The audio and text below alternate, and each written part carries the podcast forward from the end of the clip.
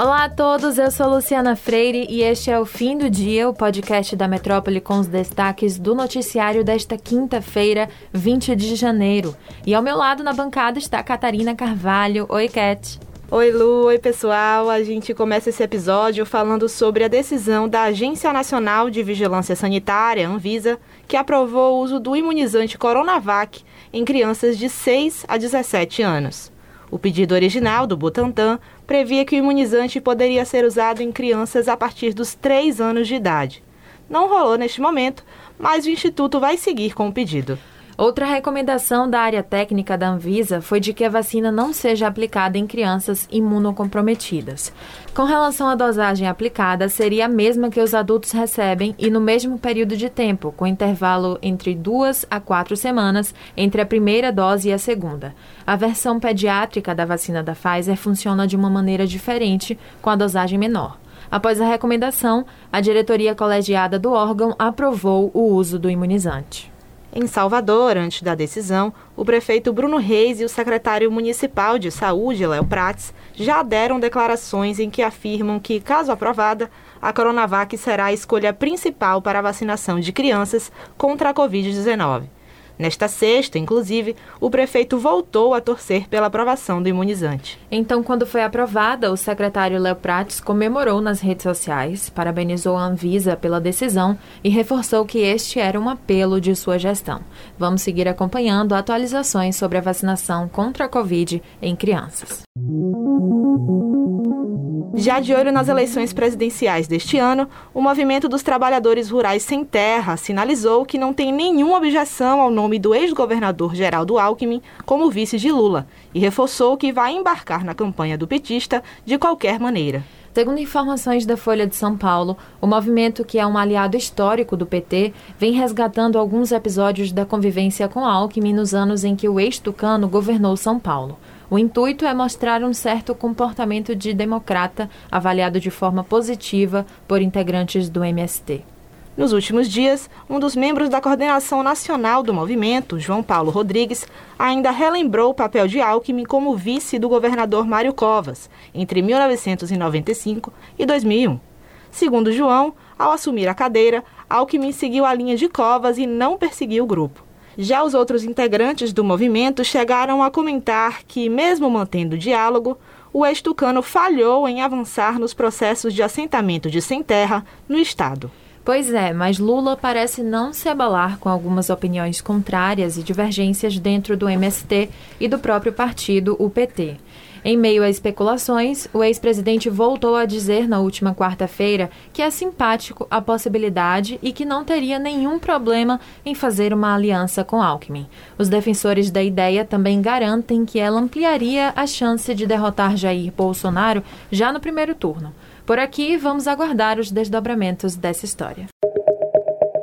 Nesta quinta, um ataque hacker atingiu os sites institucionais do governo da Bahia e tirou do ar mais de 30% desses sites listados oficialmente pelo governo baiano. Um levantamento feito pelo Metro 1 contabilizou 28 sites fora do ar. O número representa 32% das 86 páginas listadas na aba Sites do Governo no portal principal do governo do estado mas oficialmente o governo reconhece que o ataque atingiu 21 páginas e informa que os sites foram retirados do ar e seriam restabelecidos ao longo do dia. A reportagem, no entanto, identificou pelo menos cinco páginas em que ainda era possível ler a mensagem de ataque assinada pelo grupo hacker. Estão entre os sites atingidos os das secretarias de Administração, Igualdade, Infraestrutura, Justiça e Direitos Humanos, Casa Civil e outros um grupo do Paraná assumiu a autoria dos ataques. O governador da Bahia, Rui Costa, classificou o ataque hacker de desespero eleitoral. Segundo o gestor, o ano das eleições estimula que grupos partidários ajam desta forma para atacar projetos políticos consolidados. Em entrevista à TV Bahia, Rui disse ainda que o setor de inteligência do governo trabalha para localizar os responsáveis e responsabilizar criminalmente cada um deles. E hoje o governador Rui Costa anunciou uma nova redução do limite de público em eventos. Agora, o número caiu para 1.500 pessoas. Em coletiva de imprensa, Rui ainda disse que a ocupação dos espaços também não pode ultrapassar 50% da capacidade do local e que o comprovante de vacinação deve ser apresentado por clientes em bares, restaurantes, espaços culturais, academias e também em outros lugares, como templos religiosos e hotéis. Na terça-feira da semana passada, o governador reduziu o limite de público em eventos de 5 mil para 3 mil pessoas. Ainda assim, mesmo após a decisão do dia 11, cenas de aglomeração foram vistas em festas pela Bahia e Rui ameaçou reduzir drasticamente o público em eventos, como a gente já tinha noticiado aqui no fim do dia.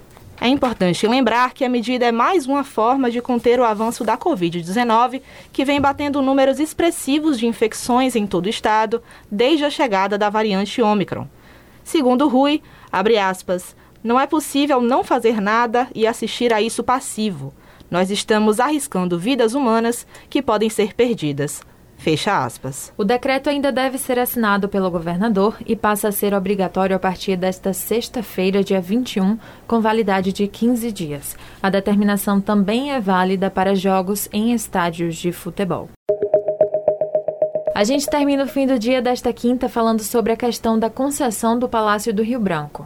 A contragosto do Ministério Público do Estado da Bahia, o governo estadual, por meio da Secretaria de Turismo, lançou pela manhã a licitação para aquisição do Palácio do Rio Branco, em cumprimento ao que já havia anunciado em edital publicado lá em dezembro. A concessão é de 35 anos. Segundo o MP Bahia, um procedimento administrativo interno pretende averiguar a regularidade de possíveis intervenções físicas que serão feitas no palácio em decorrência de uma possível implementação de rede hoteleira, bem como a regularidade dos demais termos do processo licitatório.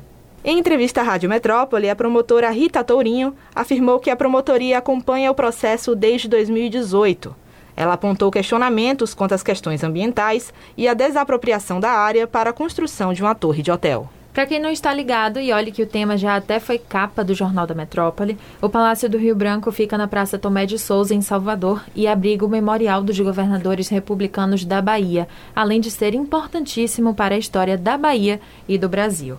O governo diz que após a realização das obras, ele vai ser reaberto à visitação pública com manutenção de suas atividades sob gestão e operacionalização do Estado da Bahia por meio da Fundação Pedro Calmon.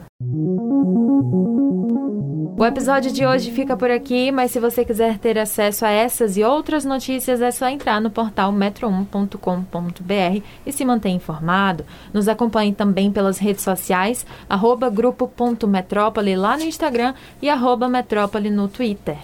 Lembrando que você pode ativar as notificações no Spotify para receber um alerta a cada nova edição do fim do dia. Tchau, Lu. Até o próximo episódio. Valeu, Cat. Tchau, pessoal. Até a próxima.